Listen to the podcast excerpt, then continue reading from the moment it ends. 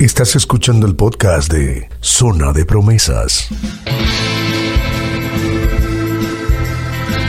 Bienvenidos una vez más a Zona de Promesas. Aquí estamos en el episodio 5. Como dicen por ahí, no hay quinto malo y vamos a disfrutar de una programación que creemos va a complacer a muchos. Gonzalo, saludos, ¿cómo estás? Hola Siegfried, eh, feliz de estar acá de nuevo en este quinto episodio. Ahora vamos a tocar un tema muy interesante que es la música pop. Para variar, no hay quinto malo, dicen por ahí. Creo que una película se llamaba así. ¿Qué se entiende por música pop?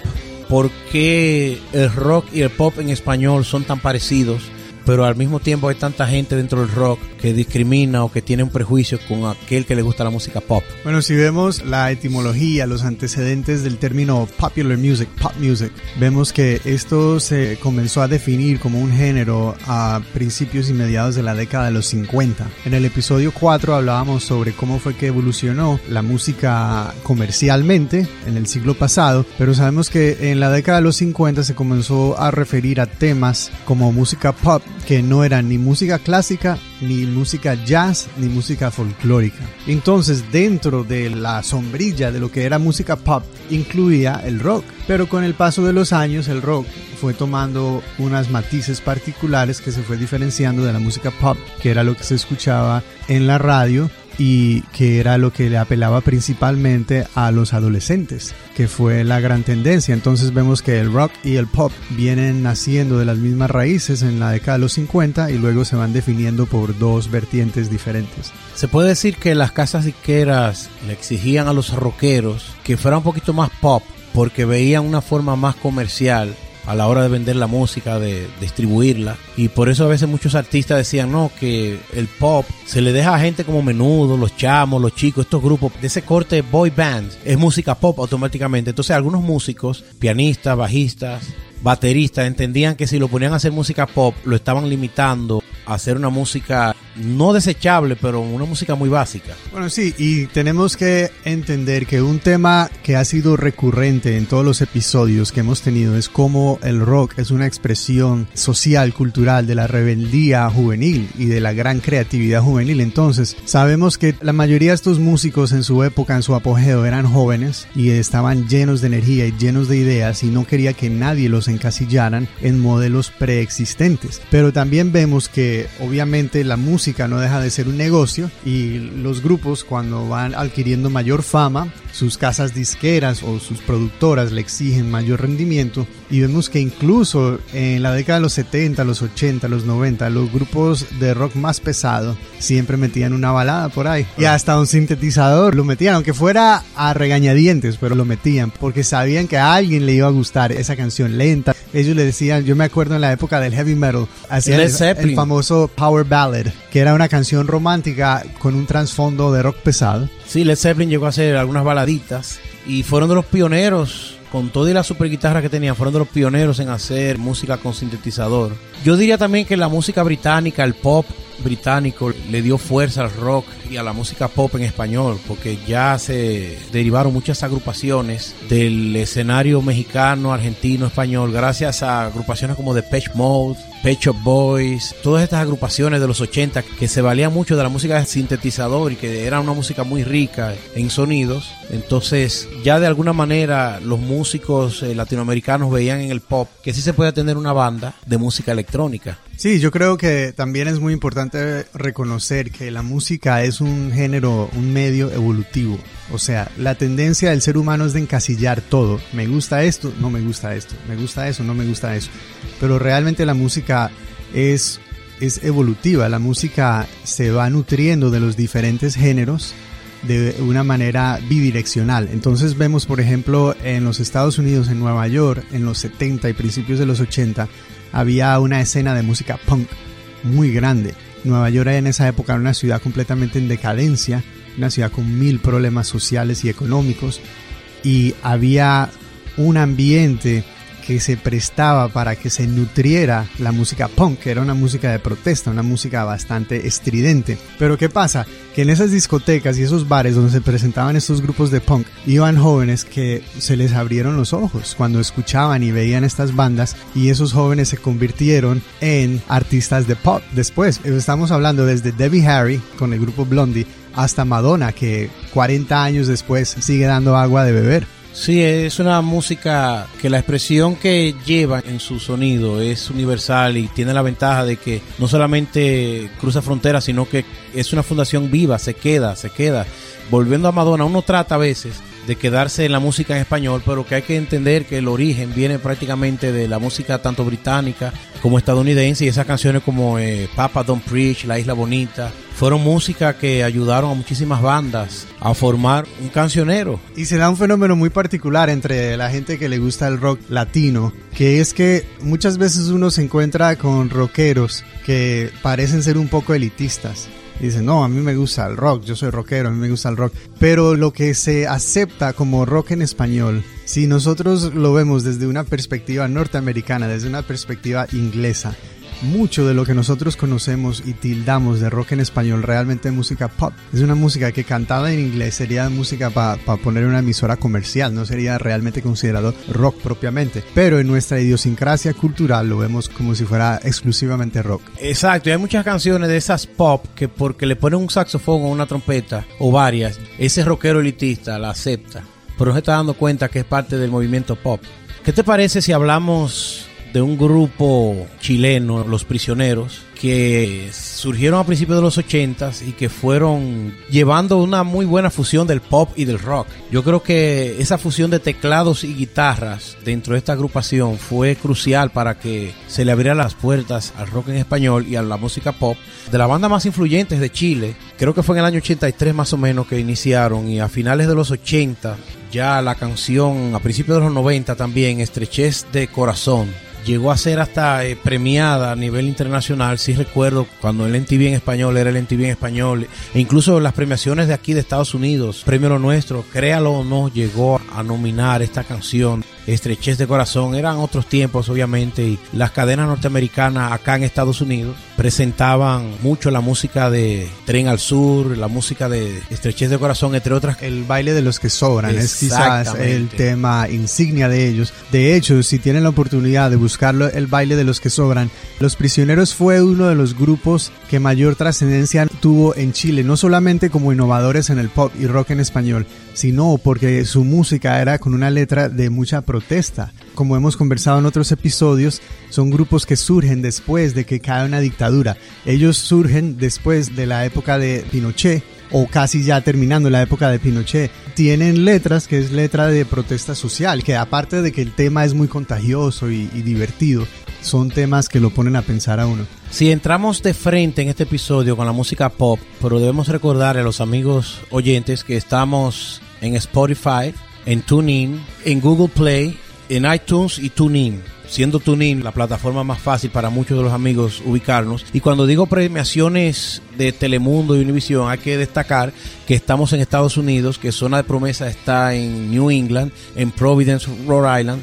Rhode Island es el estado más pequeño de la nación americana y Providence es una ciudad capital, es la segunda capital más importante de New England. Vamos a empezar con Los Prisioneros, que es una banda que muchos artistas, incluyendo británicos, han tenido cosas muy positivas que decir. Creo que la canción Estrechez de Corazón es el pop emblemático, porque tiene una fusión de guitarras, de teclados, una voz curiosa, una voz un poco, no voy a decir chillona, pero estridente del vocalista Jorge González. Vamos a escuchar Estrechez de Corazón, Los Prisioneros. Esto es Zona de Promesas. No te pares frente a mí con esa mirada tan hiriente.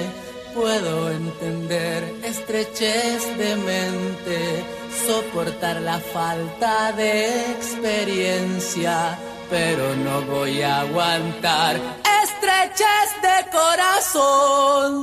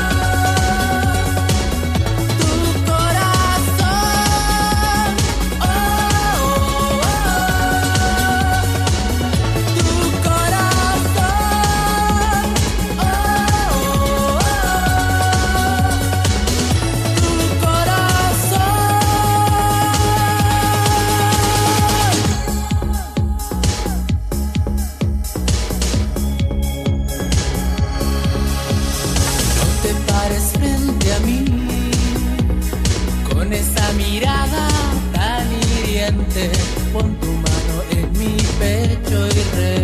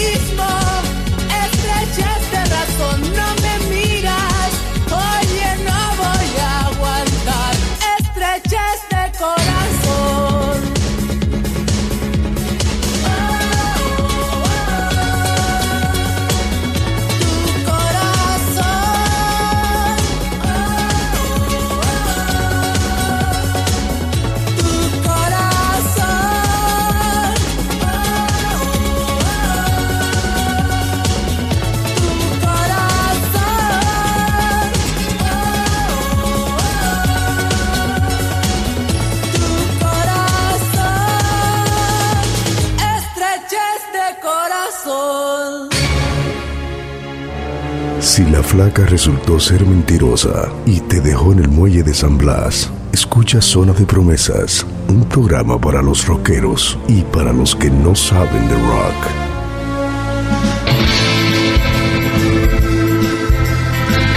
Continuamos acá en Zona de Promesas. Yo soy Siegfried Puello. Me puedes ubicar en Facebook. Zona de Promesas también tiene su página en Facebook. Me puedes ubicar en Instagram como Stolen Dog 2 y estamos haciendo una especie de revisión, de análisis, de parecer de lo que es la música pop en español.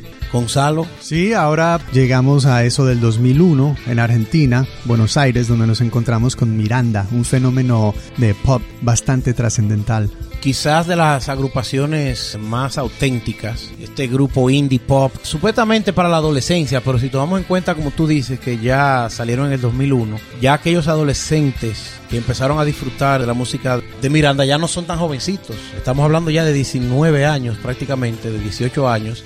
Y la banda ha seguido musicalmente creciendo, han tenido muchísimos éxitos. Sergi, que es el vocalista y también arreglista y compositor, Alejandro Sergi, y Juliana Gatas, ellos hacen unas combinaciones vocales, unos duetos muy, muy particulares. Le han dado un sello a la agrupación Miranda que ya por tantos años, por tantos lugares del mundo han logrado hacer su propia bandera. Entendía también que Sergi tiene su propio estudio en su casa y es un excelente tecladista, además de los arreglos en la guitarra que hace. Muchas de estas canciones que pudieran gustarle a los fanáticos de todas estas agrupaciones británicas, porque hay mucha influencia de la música de Pesh Mode, incluso de Prince. Escuché en una entrevista y de Madonna y de muchas de estas agrupaciones, se siente algo de, presencia pop. Y lo curioso de Miranda es que ellos han tenido una carrera bastante fructífera y han producido varios álbumes de contenido original, pero ellos tuvieron un EP que publicaron a mediados de los años 2000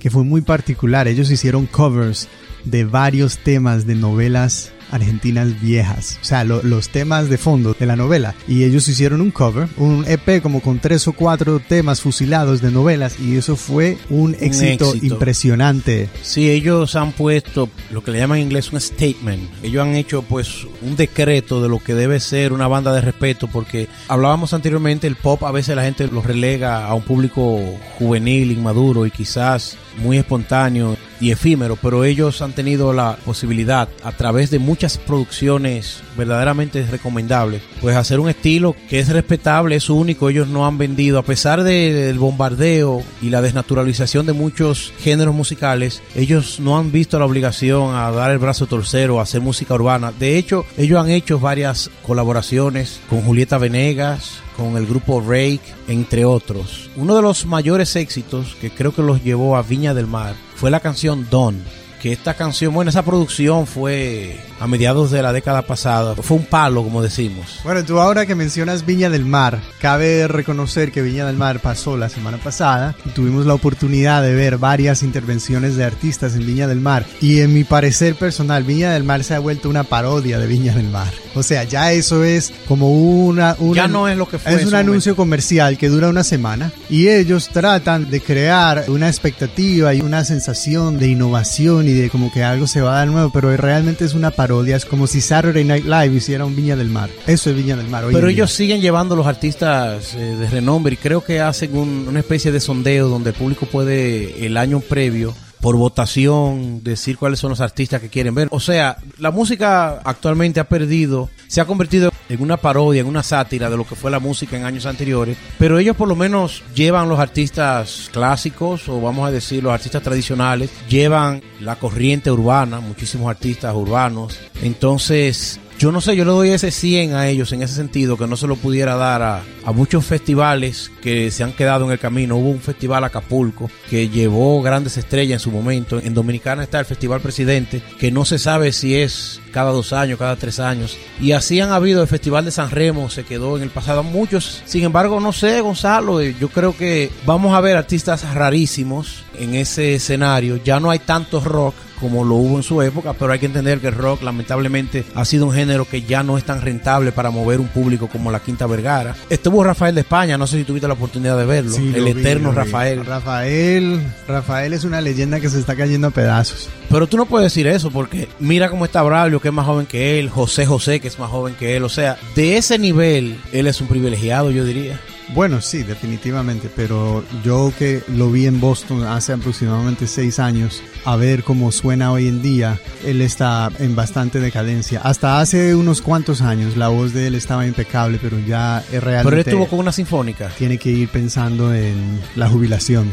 No, no, Rafael de España, es como te digo, de su generación queda él único, porque yo veo a José Luis Perales ya también en condiciones ya un poco más preocupantes de salud. Y Braulio ni se diga, Braulio estuvo por acá cuando estábamos disfrutando del... No, Braulio, de Braulio, que ve, cabe destacar, cabe destacar, para quienes no reconocen a Braulio, Braulio, un cantante Que español. fue un símbolo sexual en los fue un 80. símbolo sexual en los 80, una persona que casi le estaba dando por los tubillos a, a José José, a, a toda esta Y gente. no, tenía un y hoy en estilo- día Un ropavejero, parece, pero... toca en bares de barrios inmigrantes en los Estados Unidos. Con Y eso él es se dice feliz. todo. Y él es feliz. Pero no logró cuidar su figura ni... Ahora, al parece que él tenía tres días jugando en Foxwoods, en el casino, y le dijeron, Braulio, vamos allí, vamos allí a tocar un par de temas.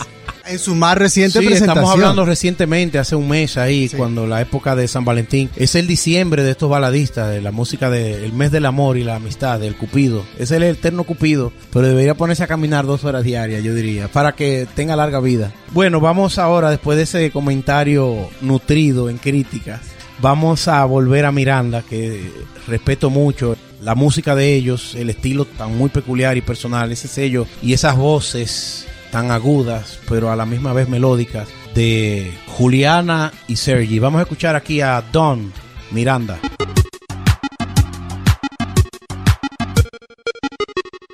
Quiero saber qué me pasa, te pregunto qué me pasa y no sabes contestarme porque claro, de seguro con mis idas y vueltas, te cansé con mi cámara lenta y aunque trato nunca puedo apurar mi decisión. En el preciso momento en que todo va cambiando para mí, en ese instante te aseguro que alguna señal te di, pero no me escuchaste, tal vez sin intención de tu parte, puede ser un poco débil el sonido de mi voz. Una mañana te veré llegar y descubriré que yo ya no estoy mejor. Y te pediré que me acompañes a donde en verdad no sé. Dime que si miénteme. Podría ser que al final rompiste el cristal en mí. Podría pasar que me hagas hablar. Yo creo que tienes el don de curar este mal.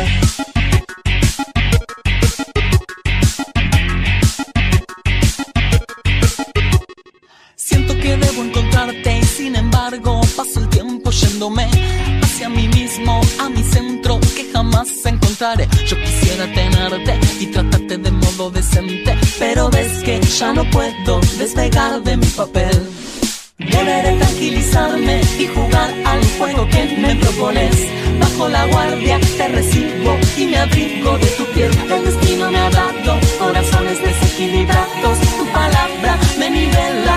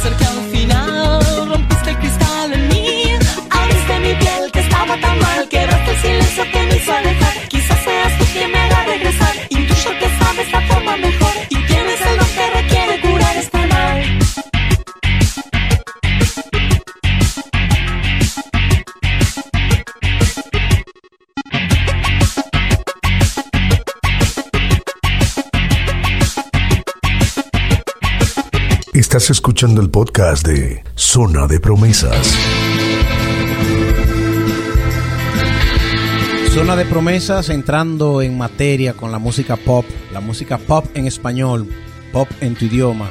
Aquí estamos Gonzalo, Sigfrid Puello, adelante Gonzalo, ¿qué te parece realmente la música pop en la actualidad? ¿Cómo está sonando en diferentes plataformas ya que muchos medios no le dan tanta cabida por razones ya Bueno, muy yo diría que lo que está pasando con la música pop es como lo que pasa en el mercado laboral. Cuando la gente está trabajando y de repente comienza a escuchar todo el mundo que, "Oh, que lo nuevo es eh, aprender coding, programación, programación. Entonces todo el mundo se afana por ver si puedo coger un curso de programación, aunque sea para aprender un poquito, para no quedarme atrás. Pues entonces todas las agrupaciones y los cantantes de pop ahora están cogiendo un cursito en reggaetón y en música urbana para no quedarse atrás. Y vemos este fenómeno de los featuring, este fenómeno de las casas disqueras quieren meterle un swing de urbano a toda clase de artista. A veces funciona y otras veces no tanto. Pero hay un grupo que tuvo una vigencia durante muchísimo tiempo que afortunadamente no vivió para tenerse que ver en la obligación de meterse a cantar música urbana y ese grupo es Oreja de Van Gogh. Sí, Oreja de Van Gogh surgió a finales de los 90, de origen español, creo que vienen de, de San San, Sebastián. Sebastián. gracias, y que sí los recuerdo cuando salieron porque estábamos en plena producción de un programa de televisión local, Soy lo Extra, y nos llegó uno de los primeros cortes. Creo que en realidad fueron como tres videos que ellos lanzaron por lo menos para esta área de América, lanzaron tres videos de la primera producción, el 28, creo que se llamaba, algo así. Y la voz de Amaya Montero rápidamente causó controversia, mucha gente la comparaba con Ana Torroja. Claro, estamos hablando de 20 años atrás, porque después del 2000 ahí fue que vinieron todas estas voces de gatito, como le digo Sí, yo. y ahora que hay, es muy importante que, que, que tú resaltes eso, porque yo creo que nosotros en este mes de marzo se está celebrando el mes de la mujer a nivel internacional, y yo creo que Oreja de Van Gogh, al igual que Mecano, son dos ejemplos excepcionales de agrupaciones de pop que lograron una trascendencia internacional con una voz y una presencia mujer al frente. Y lamentablemente hay que reconocer la verdad, el ámbito musical es un ámbito que tradicionalmente se ha inclinado mucho las agrupaciones hacia la presencia masculina como frontman, como cantante. Y obviamente hay cantantes, muchas cantantes mujeres, pero en la modalidad de pop y de rock, por lo general, la gran mayoría de las agrupaciones han tenido un hombre al frente. De ahí que la gran trascendencia que tuvo Mecano en su época eh, durante los 80 y parte de los 90 y luego cuando surge la oreja de Van Gogh la gente automáticamente lo que hacen es decir bueno esto es una copia de La comparación inevitable. de Mecano aunque Amaya tiene una voz muy particular que se podía decir tiene similitudes con la de Ana Toroja pero yo creo que gran parte de la comparación que se hacía era en base de que es tan poco común que hayan agrupaciones de pop con una mujer al frente que era inevitable que se Era obligatoria la, la comparación. Como gran fanático del pop y del rock, uno se siente traicionado cuando el vocalista forma tienda aparte. O, yo en mi opinión pienso que los artistas deben hacer trabajo en solitario y volver a casa. Aunque la mayoría de bandas, después que tienen el éxito, duran cinco años que quieren estar todos juntos. Después de ahí, creo que la gran mayoría se queda por negocio y es muy difícil que el interés, que la gana de hacer música vaya en armonía. Casi siempre cuando tú tienes el éxito ya, que ya tú no andas buscando éxito, tú lo que quieres es eh, mantenerte, ya tú tienes el poder económico para tú tener tu propia voz, tus propias ideas y por eso la mayoría de los grupos que tú ves que han durado mucho, en lo general lo hacen por un sacrificio, quisieran estar solos. En el caso de Amaya, Amaya fue rápidamente reemplazada de la manera que ella se fue de Oreja de Van Gogh, quizá no fue la mejor porque decían los músicos que tenían ya prácticamente la producción completa, una producción ya que iban a, a lanzar al mercado cuando se enteran de que ya ella no tenía ánimos de seguir siendo parte de una banda. Vamos a escuchar un pop que a principios de los 2000 o de los ceros, como a mí me gusta decirle, a la década pasada. El viaje a Cooperpot, creo que se llamaba la producción y esta canción, que fue una excelente producción, creo que fue la segunda producción de Oreja de Van Gogh. Aquí está la playa, Gonzalo. ¿Qué te parece esta canción que ha sido covers, ha sido inspirada para que muchos artistas graben esta canción? Bueno, yo creo que es una de las canciones insignias de, de La Oreja de Van Gogh y es una de las canciones que mejor logra captar la tonalidad y el rango de la voz privilegiada de, de Maya. Es la historia de una pareja que se vuelve a encontrar ya eh, cuando están en la tercera edad, creo, y es una historia preciosísima, es una obra de arte esta canción. Esta canción rompió fronteras, cae bien en cualquier momento. Vamos a terminar aquí ya el quinto episodio pop ¿Qué te parece, Gonzalo? Me parece muy bien, gracias a todos por escuchar. No olviden que pueden escuchar también los demás episodios buscándonos en todas las plataformas. También recibimos críticas, sugerencias, cualquier información que quieran compartir con nosotros en Zona de Promesa y nos veremos en el próximo episodio. Así es, yo soy Cifri Puello, Gonzalo Cuervo. Yo estoy en Instagram como Stolen Dog 2. Estamos en Facebook y en las demás plataformas, ya como Gonzalo lo dijo. Un abrazo a todos ustedes. Les queremos agradecer siempre que estén ahí disfrutando de este pequeño espacio podcast. Y gracias a C. García en la producción siempre. Siempre, C. García, de los mío mío. Aquí está la playa.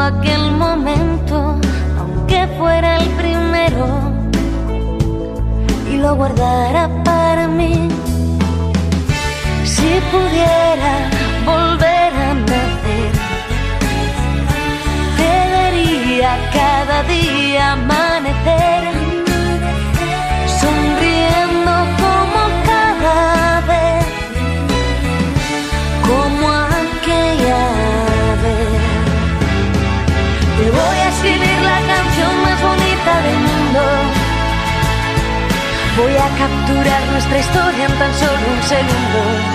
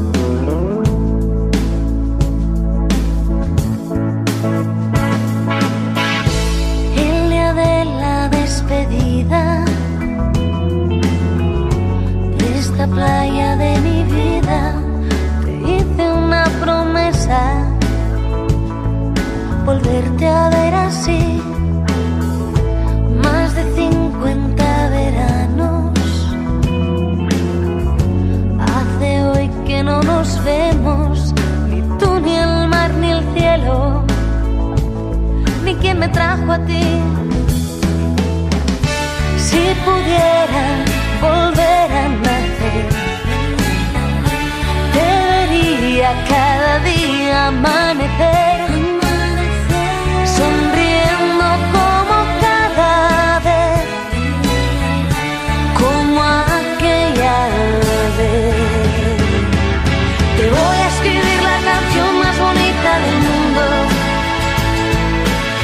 capturar nuestra historia en tan solo un segundo. Un día verás que este loco de poco se olvida. Por mucho que pasen los años de largo en su vida. Y te voy a escribir la canción más bonita del mundo. Y voy a capturar